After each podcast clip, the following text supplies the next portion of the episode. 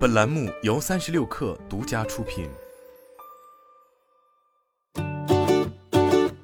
本文来自界面新闻。趁新式茶饮行业尚有红利，茶饮原料供应商鲜活饮品也冲向 A 股。鲜活饮品为台股上市公司鲜活果汁的子公司，主要从事限制饮品配料、果酱和口感颗粒类等产品研发。目前，鲜活饮品供货于蜜雪冰城、舒逸烧仙草和 COCO 都可多家茶饮企业，以及瑞幸咖啡及盒马等零售公司。鲜活饮品也是在德兴食品、田野股份等之后，茶饮咖啡赛道上又一奔赴上市的供应链公司。根据窄门参研数据统计，截止二零二二年六月，鲜活饮品产品在新茶饮品牌的渗透率百分之六十二点七零。据其招股书显示，二零一九至二零二一 Q 一鲜活饮品的营业收入增速稳健，七点八七亿元上涨至十点六四亿元。二零二零和二零二一年分别同比增长百分之三点二二和百分之三十点九九，收入也突破了十亿规模。然而，近三年鲜活饮品的毛利率表现却逐年下滑，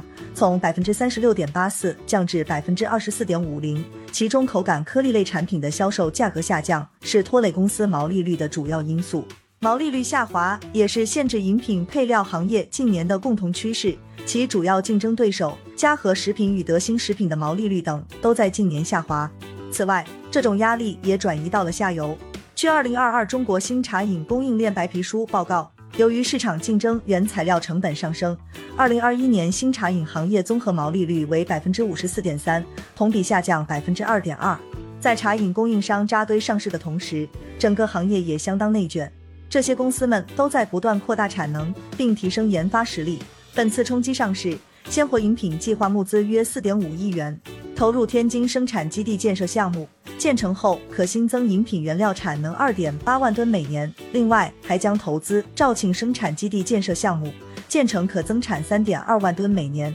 该公司公告称，扩产之后生产量可满足日益增长的客户订单需求，产能扩张也是当下原料供应行业内众多的发展趋势。在这波供应商上市潮中，德兴食品近期招股投资建设三点八万吨饮品配料生产基地项目、饮品配料和烘焙产品生产线项目。田野股份也计划募集的四点七五亿元投资建设海南自贸港智能工厂和海南达川热带特色产业项目完成后，将新增椰子制品八千吨、风味糖浆一点二万吨、果蔬制品二点三四万吨的产能。产能之外，研发技术也是增加公司竞争力的一大关键。目前，中国限制饮品配料产业产品更新迭代快，从研发到推广环节阶段多，因此考验企业是否拥有过硬的研发技术和创新速度。不过，从招股书来看，鲜活饮品的研发投入从二零一九至二零二二 Q 一正逐年下滑，分别为一千两百三十五点五三万元、一千一百六十点三四万元、一千三百三十三点六万元和三百二十六点一四万元。相应的费用率仅为百分之一点五七、百分之一点四三一、百分之二十五和百分之一点六二。但鲜活饮品以及类似的供应商们最大的隐忧在于，他们在整个茶饮生态系统当中的话语权正逐渐丧失。如今，随着新式茶饮不断扩张，茶饮品牌也逐渐向上游渗透，建立起自己的供应链体系，未能有效控制成本。早在二零一二年，蜜雪冰城就成立河南大咖食品有限公司，搭建了独立研发中心和中央工厂。二零一四年，搭建了仓储物流中心，并实行物料免费运送的政策，这成为蜜雪冰城走向全国的开始，也是如今它规模扩张的基础。二零二一年八月，蜜雪冰城还成立了重庆雪王农业有限公司，这家公司主要布局上游庄园。以此来保证供应质量，进一步压缩成本，控制自己对上游供应商的议价能力。供应商被抛弃的故事也已经发生。目前，奈雪的茶等一些茶饮品牌